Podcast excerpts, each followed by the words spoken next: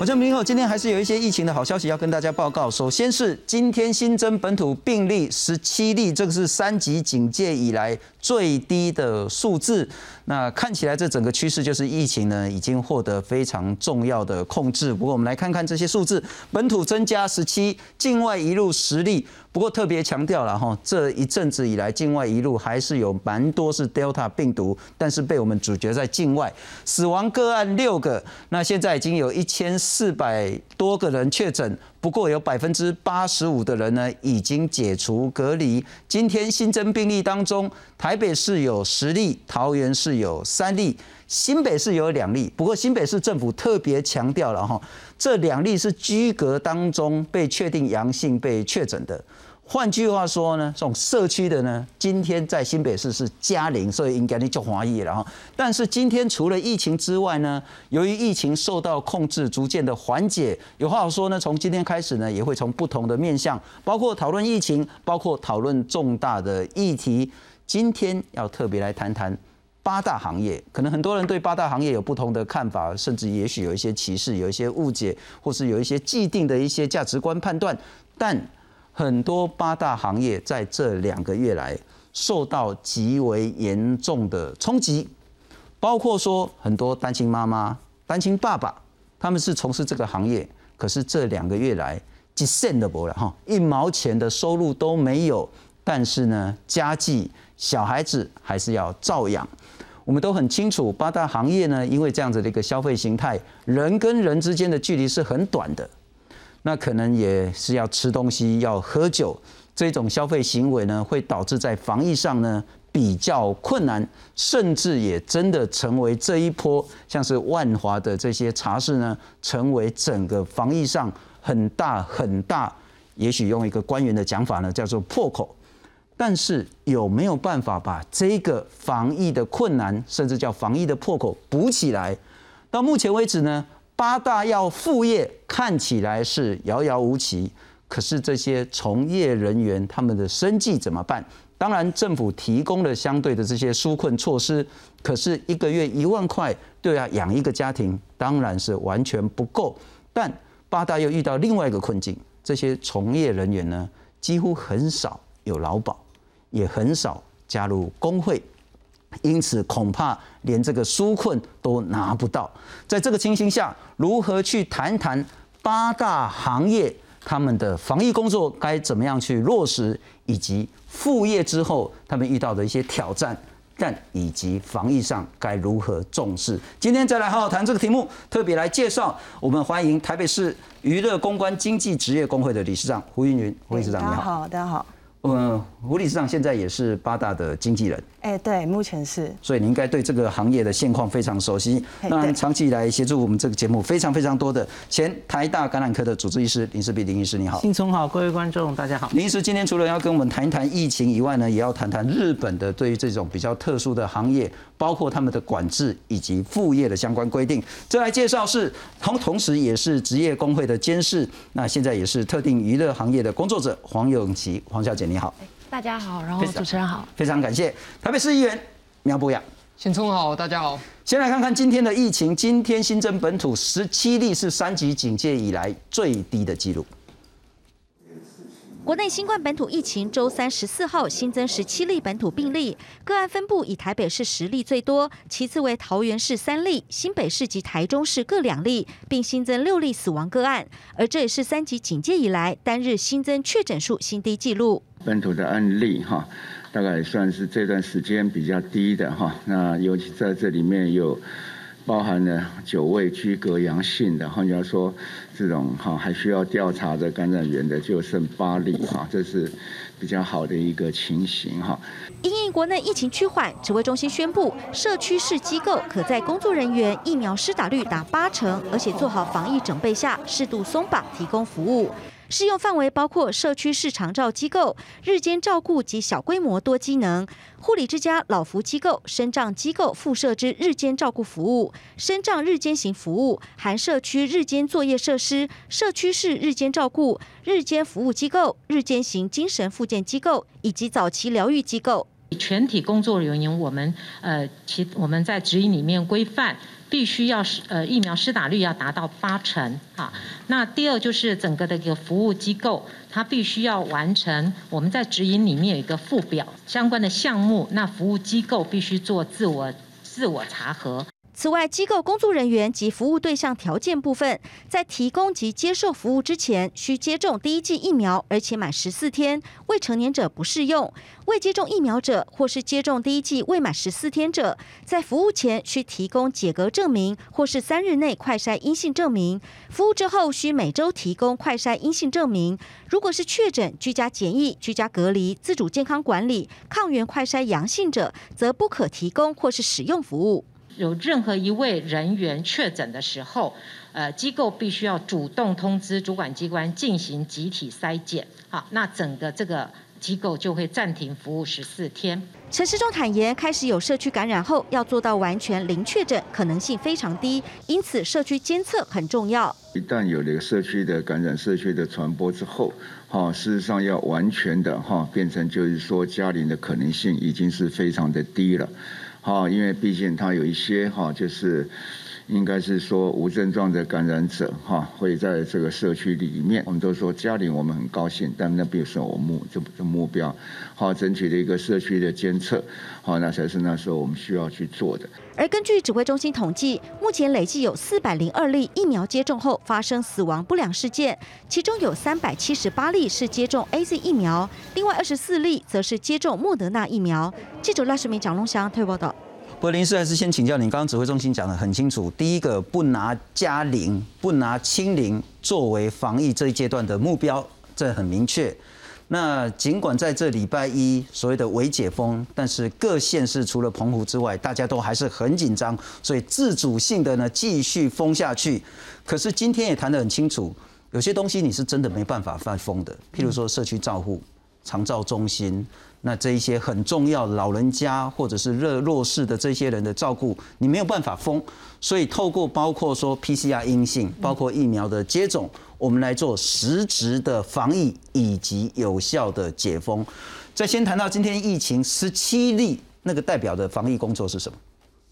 呃，我觉得今天从阿中口中真的是，我觉得是很清楚的一次表态哈，就一锤定音了。我们其实已经讨论好久了，我们还要不要把？清零当做一个继续往下解封的必要的条件，嗯哼，我觉得，哎，阿忠好像讲出我心里的话，因为我最近一直都是这样跟大家呼吁哈，是这个清零。阿忠今天说，其实即使在去年我们五月、六月处理那一波疫情的时候，其实也从来不是以清零为目标，就是可以达到清零，我们会非常开心。它是一个很理想，我觉得像理想状态，我们要往那个方向迈进。是，可是就像阿忠今天讲的，已经进入社区感染之后，你还要清零，真的是比较不容易了。嗯哼，特别阿中今天也提到，就是无症状感染者嘛。是，那所以我觉得这是一个比较务实的目标了。了解，了解。那我觉得整个社会民众应该要开始接受。不是在零容忍的状态，而是我们要顾经济的同时，在开放的同时，嗯哼，你要能有案例的话，你要及时把它框列，把它控制在一定范围，嗯哼，那然后我们赶快再把疫苗打起来，这个是同时，因为你疫苗不会一触可及嘛。虽然我们现在看到疫苗好像越来越多，可是打到一定的群体免疫总还要一些时间，是是。那这中间我们不可能就一直关下去，那很多行业可能都会。生活不下去。不过阿淼，我要请教你哈，作为台北市议员，就是考虑的会很多很多。第一个当然是防疫是最优先，可是，在防疫的帽子下，人他的经济肚子还是要顾。我们来看看现在的情形呢，哈，所以那个消息是越来越好，包括说呢，我们其实现在已经有八百多万的疫苗，这个是要到明天为止。重点是明天第一个日本第三次送我们的 A Z 疫苗。九十七万剂要到，第二个我们自己买的五十五万剂 A Z 以及三十五万剂的莫德纳，明天也会到。我再请教，所以台北市现在考量解封与否的标准或者是重要的议题是什么？当然，呃，其实柯文哲市长他整个的记者会当中，他不断强调一点，就是说要脱口罩，然后放最后面嘛。哦，那当然这个说法是有点简化了。再看来，其实三级跟二级最大的差别就是三个，三级就是一定要戴口罩，你只要外出全部都要戴。哦，第二个就是要保持距离。哦，第三个就是场所的人数要控制。那所以在这个我我想要回到二级哈，大概要等到疫苗一定的普及率了。那我我猜最快最快可能也是十月的事情哈。那在这两个月之间，其实三级的这三个这三个守则，如果它可以守住的行业，我就是认为应该要往逐步开放去走。是，因为呃经济需求它就是确实在嘛哈。那以防疫来说，我们不可能为了防疫单一一个目标，然后让大家的经济受到太大的冲击。所以回过头来，我是觉得说，地方政府现在应该要开始认真去盘点所有的行业，因为我现在所看到是地方政府还蛮怕的。但是这个怕，我觉得是基于政治的理由，而不见得是因为纯粹防疫的理由。嗯哼，因为呃，大家还是很害怕说，万一我这边案例又多了起来，变成防疫的破口，是那这个会付出很大的政治成本。所以，包括像餐饮业，其实中央有一个指引出来，但是我们看得到的是地方政府没有任何一个一个认为说我想要执行这个指引，我全部都要封掉、封起来嘛，吼。那所以回归到我们今天，如果说要谈社会上的各行各业，我倒是觉得说，从这三个就是口罩、是社交距离跟人数去讨论，那做得到的行业就把它开放起来，做不到的行业，我们来讨论它如何做得到。哦，我我觉得，因为每个行业它只要在有适度的指引下面去来做的话，我觉得是可以慢慢恢复正常。那到了这个层次，其实我觉得我们要谈的就是说，如何去管理。是。因为在过去很长一段时间，其实是出在管理方面有了问题哈。像我今天有准备一个资料，今天要谈八大行业，所以我去跟我们台北市的商业处哈去调取了，在我们台北市登记有案的八大行业，因为八大在台北市是合法的，我们有定一个自治条例去管理它。是。可是这个自治条例行之有年之下，你会发现说，绝大多数的业者没有意愿来登记。像是我们全台北市的酒家合法登记的只有十二家，在所有酒家当中是少数。那甚至我们这一次讨论很多了，这个阿公店，它在法律上叫做特种茶室，是登记的是零家，而这造成了一件什么事呢？就是在过去在今年五月之前，我光万华就那么多的茶室，可是全台北市登记合法的茶室是零。对，大家看到这会吓一跳，但更吓一跳的是什么呢？在今年五月之前。哦，大家猜猜看，说我们台北市政府对于这些特种行业的防疫做了多少稽查？因为你知道，今年五月之前，特种行业其实是有防疫指引的哦，包括要十连制，要去要去量体温、洗手等等的哦，这些其实是有指引的。那指引有没有落实，要看稽查嘛。那我所调取的资料显示说，因为像以这个特种茶事业来说好了，因为它的登记家数是零家，所以台北市。政府说，我只管有来合法登记的，没有合法登记的呢，他就不查。所以在今年五月的疫情这个不慎不幸爆发之前，我们对于特种茶室的防疫稽查次数其实是零次。那这个就是变成是说，如果市民朋友他会担心，我觉得不尽然是因为哦，对于这些行业一定特定有偏见，是，而是在现实的状况当中，我们的政府没有做到一个充分的努力是。鼓励所有的业者，你要来依法登记啊，因为你依法登记之后，我才管得到你啊，是我才知道你有没有照我的防疫指引来做。是哦，那如果你没有登记，那就会变成是要走另外一条路，说那我取缔非法，让你们全部都不准营业。但是在现况下，大多数的八大业者就是没有登记的情况之下，如果我们走取缔非法、不准营业这条路，那大多数的八大业者。还是会陷入经济的困境，是，所以我觉得一个比较合理的路，应该说，在我们好还在打疫苗的这一两个月之间，现在鼓励大家赶快来登记，要提出诱因。登记之后呢，你如果提出防疫的计划书，你就可以适度的副业。要，我觉得副业哈，要鼓励大家来登记要有诱因嘛，啊，因为你一登记下来，你要被我管啊。那我为什么要被你管？那你又一个很大诱因，我觉得是说有来合法登记的，那你是不是距离副业会比较近一点？OK，哦，我我觉得这是一个很大的，就是说大家要知道说，呃，其实我我讲一句坦白的啦，如果非法的不用按照防疫指引，合法的才要按照防疫指引。那说实在，大多数人会去非法那边消费啊，因为比较宽松嘛。是。那所以现在很重要的是，我们如何做到保障合法这件事情，是才是让我们台北市啊，其他县市不敢讲，台北市的八大行业，你真的要，就等于是要吸引这些业者来被你纳管。嗯哼，这个是现在我们的城市治理里面。非常重要的一个了解。那我先请教一下理事长了哈，因为其实现在大家都停下来都不得营业的。嗯。但是在之前，因为其实之前也停业过一次，后来又复业。在后来复业的时候，其实政府是要求说，第一个，你所有的顾客，当然从业人员一定要十连制嘛哈，顾客通通都要十连制。是。啊，甘姆科林五郎拍起来哈，用比较粗俗的话讲，去占酒家。啊，我我我，给你登记讲我是猫咪人啊，我去酒店。这有可能吗？十连制在酒店业八大行业可能实施吗？目前就是一刚刚讲的，就是合法的部分，合法的酒家的，因为我们目前从业的地点是合法的酒店嘛。是对。那合法酒店里面是以我们的个人经验是非常的严格。对，有一次我好像没有带到身份证，然后我要拿东西给里面的公关，那我就说可不可以让我上去一下？我拿公关，我马上走，拿东西马上走。他们说不行，一定要拿着身份证过来，因为现在它是有一个处罚的制度的，就是如果说你进去酒店，不管你今天你是要消费，你是要工作，还是你进去送东西，你全部要扫身份证。是对。那如果你没扫，如果警察今天警察去临检稽查，被你查被你查到一次的话，就记一点，你记满三点，马上就是关掉。酒店就不可以再营业了。所以那个背后是因为警察有强力稽查、强力要求，你如果没有做好十连制，那你就等着关门这样子。对，这个是去年停业的时候的副业条件其中一一例。换句话说，假设了哈，以后不管是哪一月，或者是今年或明年副业之后。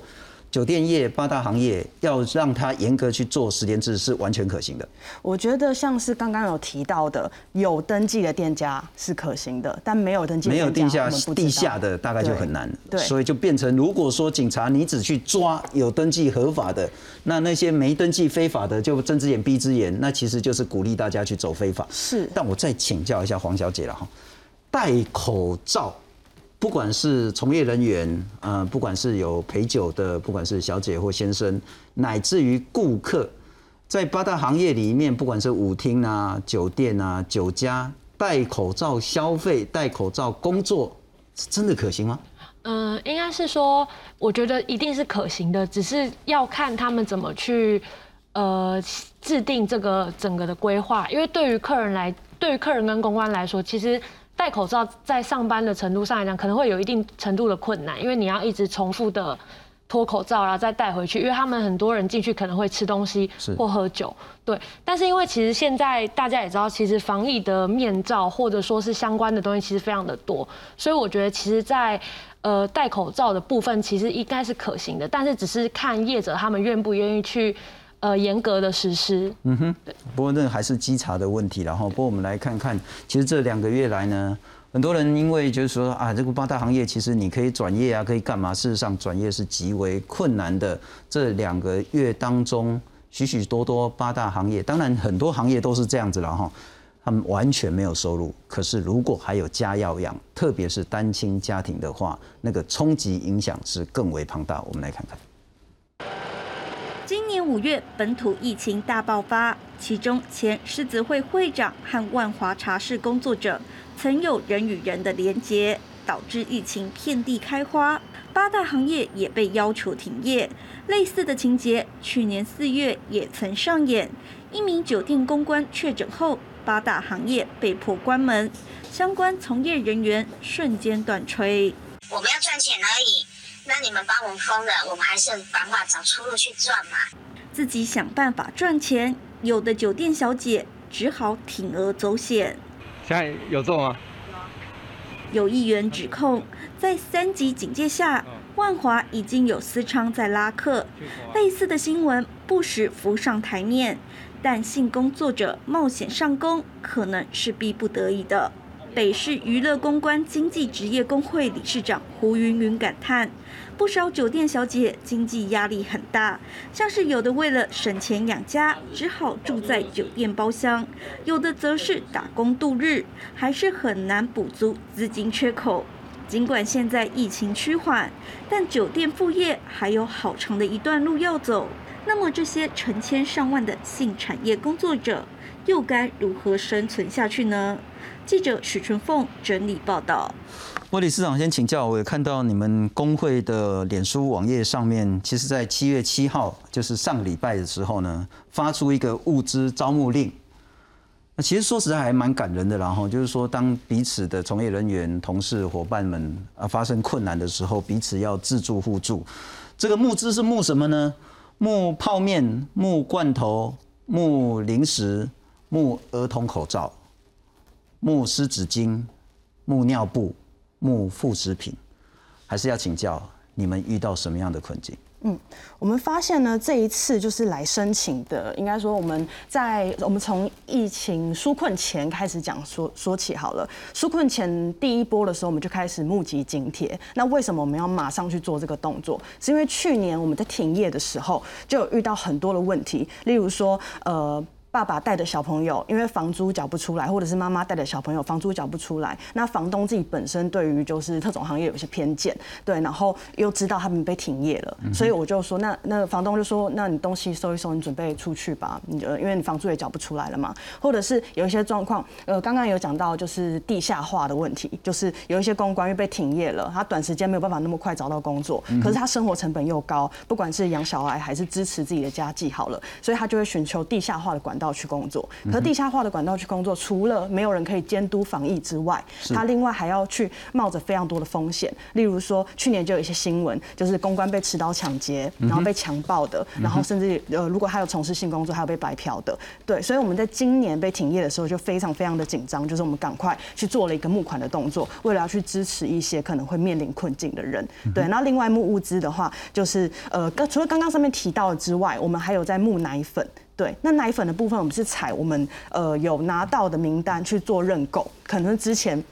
有来捐过物资的，我们问他说，那我们这里有一批奶粉，愿不愿意支持？我们就私下让给他，因为我们没办法这么就是公开的木奶粉，因为木奶粉每个牌子非常多，申请者的牌子也不一样，宝宝不可以随便换牌子。对，所以我们就用私下的方式看有没有找到对象可以认购。是对，所以其实呃我们在一百个申请者里面发现，其实里面有大概三到四十位其实都是家长。对，不管他是不是单亲。对，那单呃育幼的物资其实是非常贵的，光是三两三位的呃奶粉加尿布好了，就可能要花一万到快两万块的钱去支持他可能两到三个月的需要。了解。但我想请教，纾困对你们来讲？有很重要，第一个能不能拿到，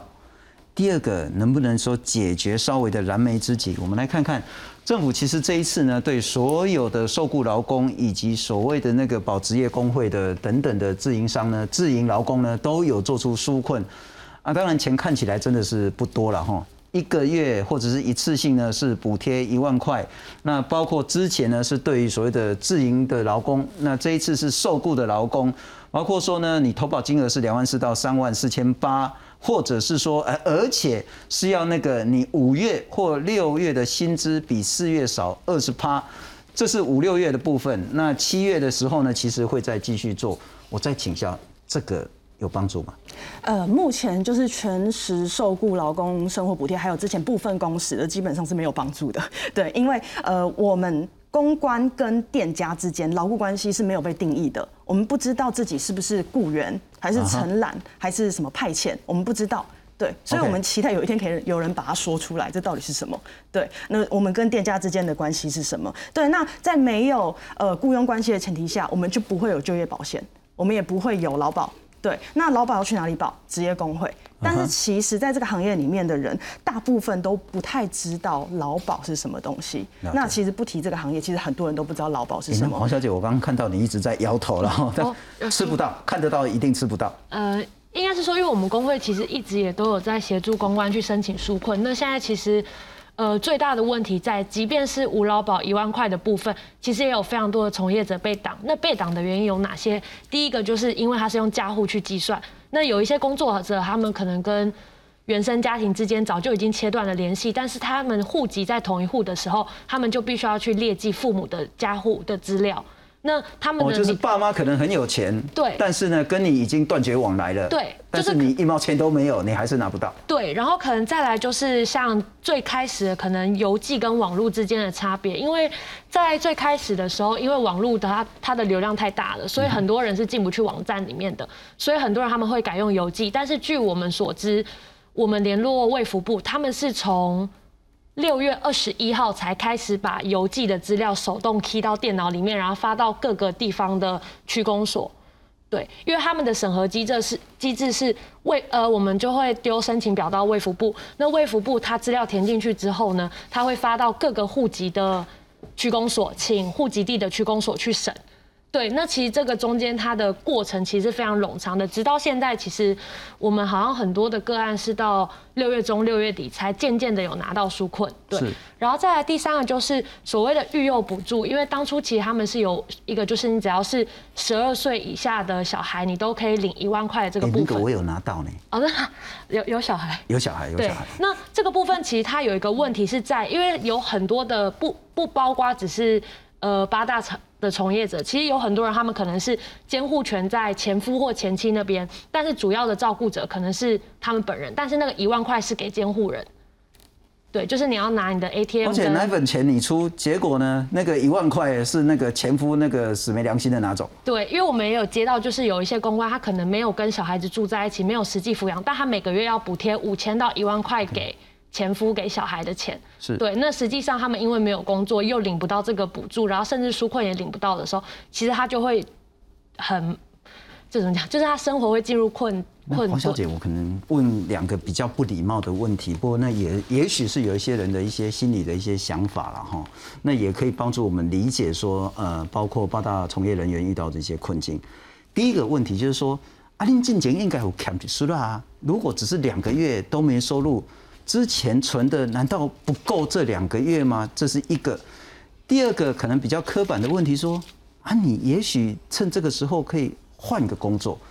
包括您自己是现职的从业人员，也包括您的一些同事或是你认识的一些朋友，不管是说存款这件事情，不管是说转换工作这件事情，你们实际的状况是什么？好，因为呃，回答第一个问题就是存款的部分，因为其实的确我们上班的薪水的的确是比一般的工工作族来的更高，但是呃，因为我们的上班成本其实非常的高。因为除了要搭计程车来回上班之外，其实我们在公司里面吃东西，那你可能吃晚餐或吃午餐，肚子饿，它其实一份就是一百元，不管你今天点的是汤或是面或是饭。那在上班前，我们可能会需要去做妆发，那妆发它一次就是，如果你是妆家法，可能就是五百到八百之间。所以说等于说公关它一天的上班成本其实是一千至一千五的。那这其中还包含就是店家他们其实会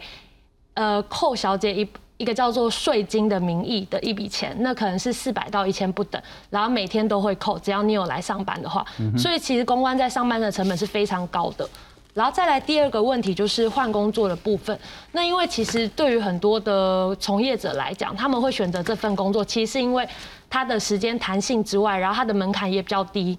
是对，所以说你要在一个比如说你在资源相对比较没有得选择的情况下。你还要就是换工作的话，那其实，在疫情期间就会非常困难，甚至是在没有疫情前，他们要换工作都会非常困难。是，所以呢，站在局外人呢讲的看的都好像很容易然后，可是你如果是当事人就会很难。但我其实请教一下那个林医师，如果我们拿日本的经验就会很有趣。我们等会谈谈说，日本不管是歌舞伎町，乃至于对他们其他的这些特殊行业，他们的防疫规范以及副业的要求跟标准是什么？之前。这个是自由时报，那那个其实自由时报在去年七月，就是刚好整整一年了哈，七月十五号那个时候有一篇报道，就是日本这个应该是东京类似我们卫生局的单位，主动去邀请包括女公关、男公关，让他们作为一个教学影片，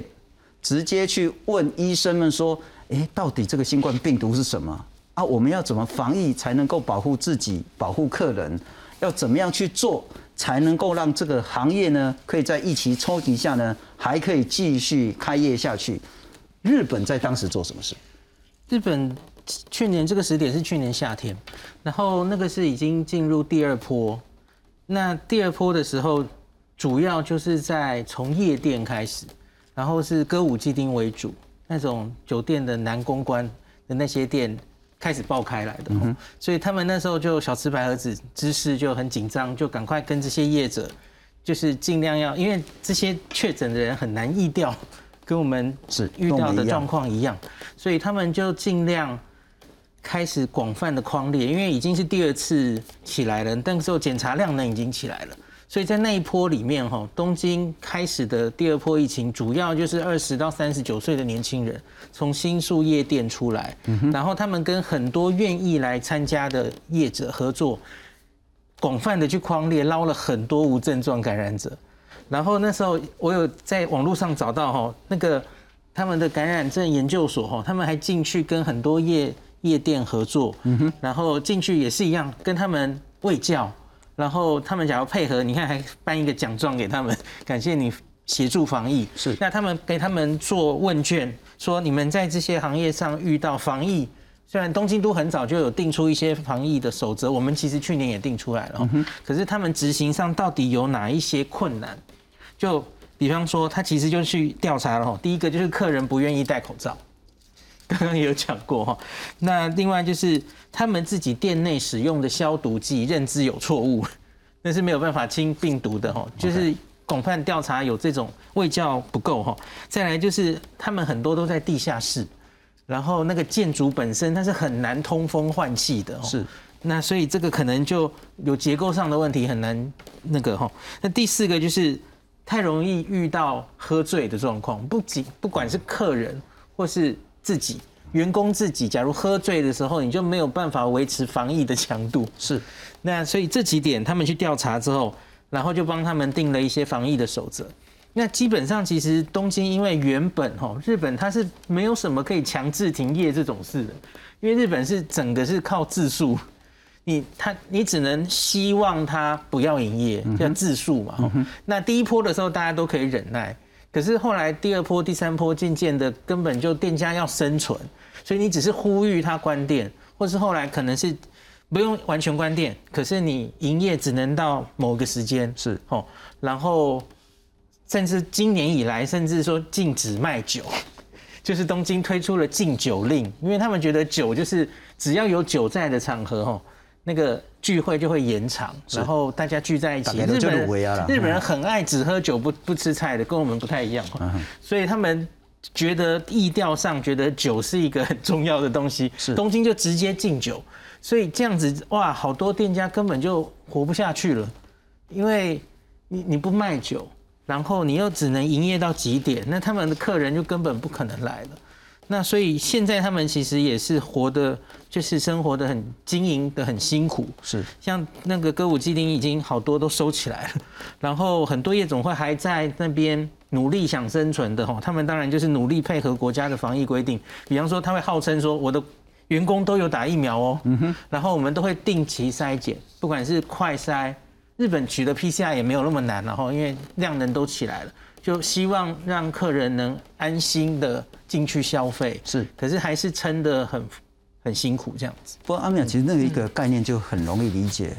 病毒不会挑国家，不管你是中国人，不管你是台湾人美国人，病毒也不会挑蓝绿，不管你挺蓝或挺绿，病毒更不会挑行业。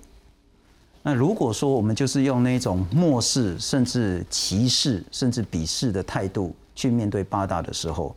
那恐怕。这个时候就会作为整个防疫很重要一个没有办法做好的一个地方。我们刚举的像《自由时报》在去年七月的时候报道，东京是主动去邀请那个男公关、女公关拍了一系列的影片，说该如何在这种特殊行业去做好防疫。我还是想请教那个观念，就是说，当病毒不挑行业，而八大行业又确实他们的消费形态是很难去做防疫的时候。包括台北市，包括其他县市，该怎么样去面对这样子的行业？其实还，我觉得真的还是要回到我们现在治理管理的现况来讲。为什么我今天要带这个资料出来？是希望让大家了解说，在现况之下最难处理的是没有来登记的业者。你没有来登记的时候，台北市政府的态度就是我不管你，除非有人打电话进市政府，强力要求说这家是非法的，你要去取缔它，才有可能去取缔。可是当你这个行业可能九成以上根本都不去登记的时候，你光靠这种现在这种所谓的有人来投诉我才去取缔这个态度是完全没办法执行。所以这也是为什么，其实在去年的时候，大家应该还记得，台北市政府是最早喊出大八大行业要解封。要复业的一个地方县市，在当时市政府都告诉我们说，他已经做好所有的防疫指引了。那今年五月的时候，我们才发现说，所谓的已经做好防疫，是指这些有来登记的少数业者。那至于像是没有来，你看，即便是最基本的视听歌唱业，在台北市全部登记的家数不到一百家哦，这已经算是登记偏高了。因为台北市有这个视听歌唱的上市公司，有很多家分店嘛，这是一定要登记的。那像一般的那种小型卡拉 OK，几乎都是完全没有的。那我们从国外很多案例来看到，说其实不见得是有陪侍的行业啊，卡拉 OK 也是一个是也是一个很容易传染的区域。像新加坡最近又发生了这样子的一些群聚哦。是。那我也去查了一些，包括大概全世界上现在对于这个性产业，好，对于这个娱乐产业最开放态度的荷兰。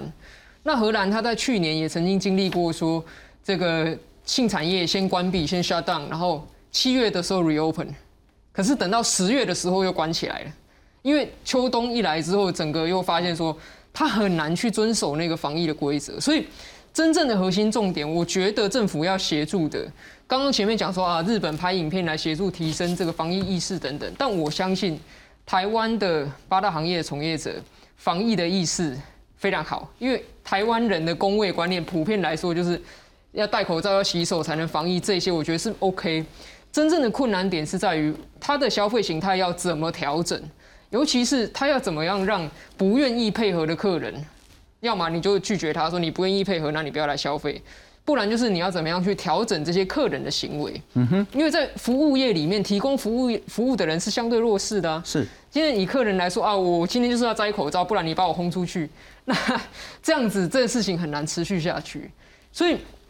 为什么我会一直强调说，现在大概还有一到两个月的时间？我觉得各地方政府你要开始积极去推动，把你的区域里面的所有八大行业抓出来，叫他们做登记了。因为他们如果没有做登记的话，就象征着你永远永远没办法辅导到他。是是。那你你这个时候，如果说我们只是在高唱一些，就说我们希望这个要有饭吃，那我说实在的，有很多行业现在都是处于这种，因为它的性质特殊。好，比如说像是这个按摩，包括盲人按摩跟明眼人按摩也是一样，都卡在这个说，因为他有身体接触，或者是因为他必须要吃东西，是要脱口罩，没办法保持社交距离，所以他现在不知道说有什么指引可以适用在他身上。也许未来我们可以用 PCR 的阴性证明，或者是疫苗接种证明，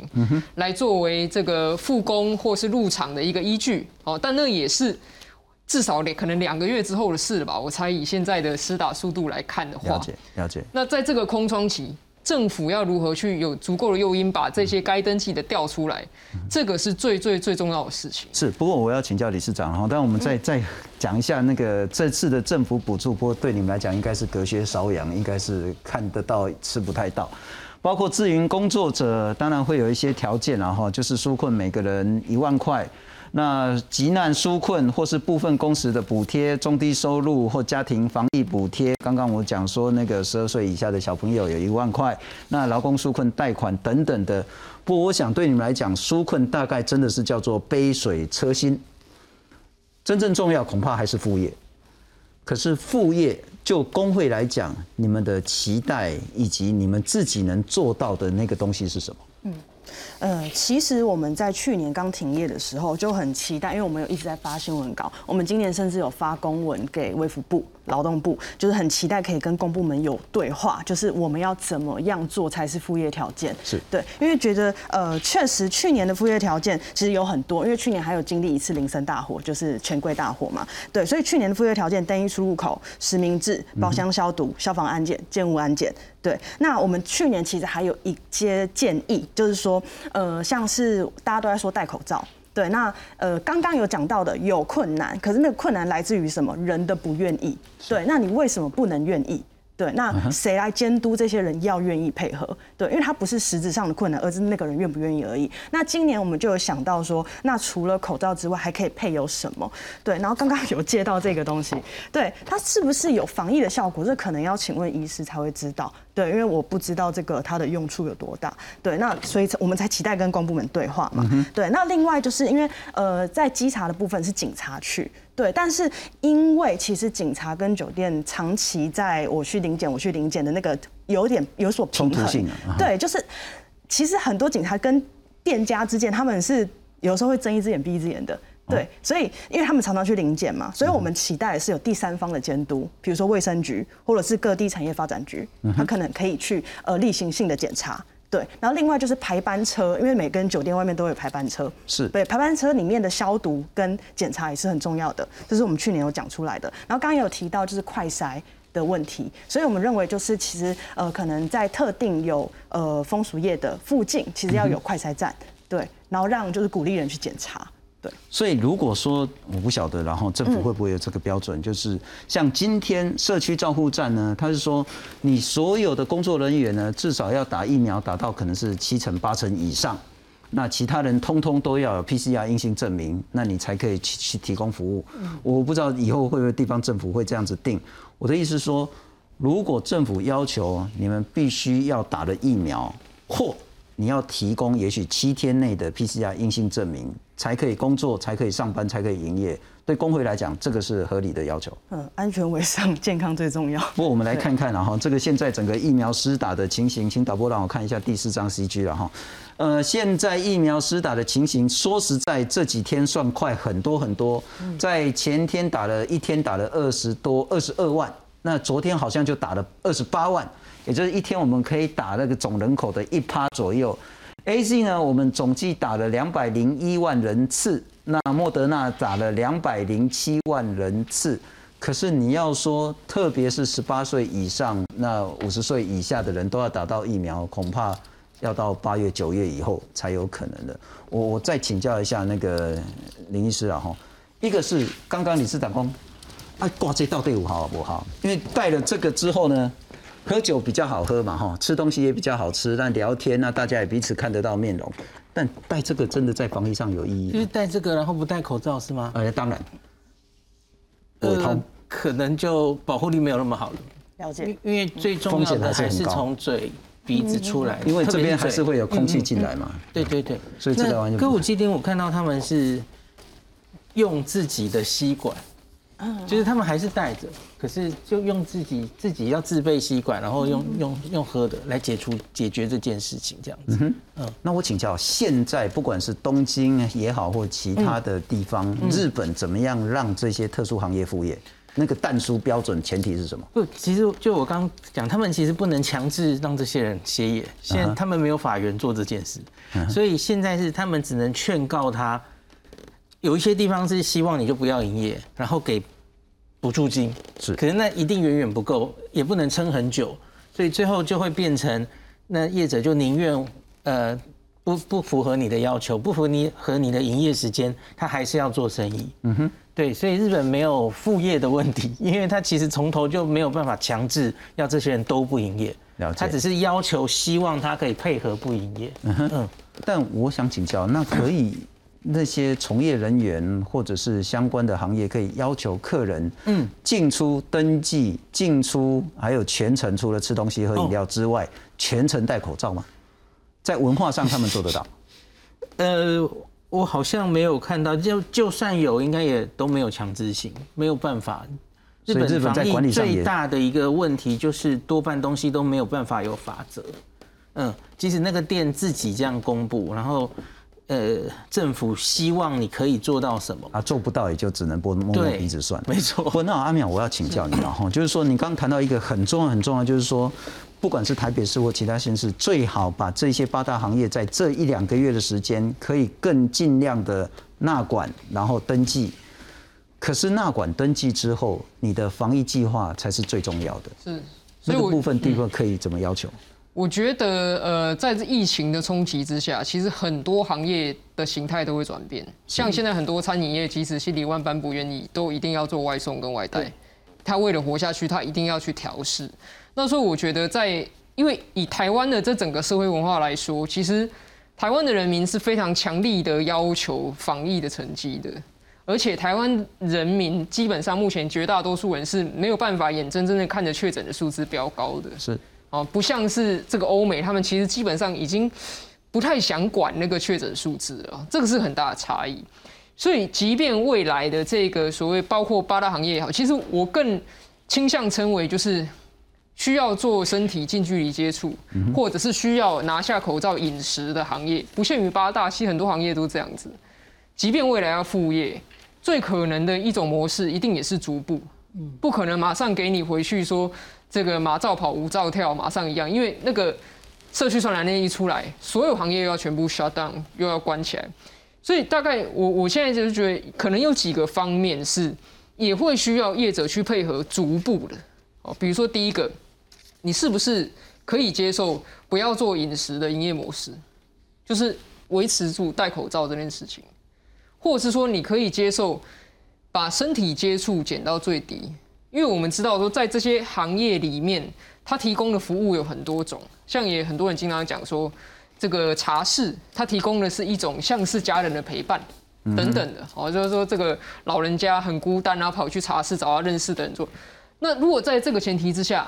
喝茶、吃东西跟身体接触似乎不是最核心的哦。嗯哼。那如果说你认为你的服务内容还包括了除了吃东西、除了身体接触之外的元素，那像这样的业者，也许呢就可以在所谓的适度松绑之下。哦，你实名制维持戴口罩，维持身体距离，而且控制室内人数。是，我就说你我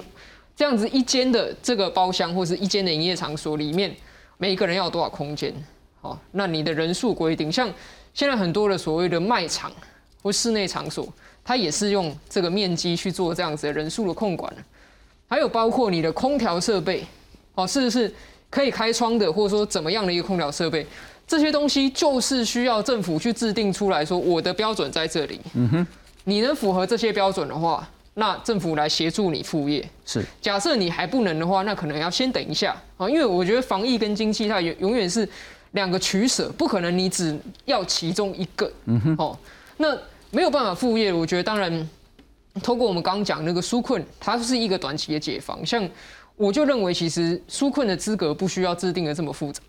因为你越是复杂，你就越会挂一漏万，好，但这当然是另外一题。那大家如果要谈任何行业谈副业的话，你一定要去看说业者他有没有办法去配合指引。那现在以这些需要身体接触行业，目前是没有指引的，是。但将来一定会有指引出来，也应该要有。不过这指引可能就是要坐下来谈哦，